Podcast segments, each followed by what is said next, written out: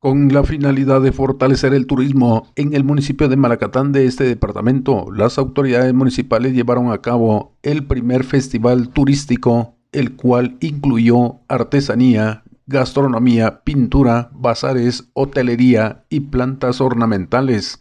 La población asistió en gran número al referido festival, el cual se realizó en el centro de la ciudad de Malacatán, municipio fronterizo con México.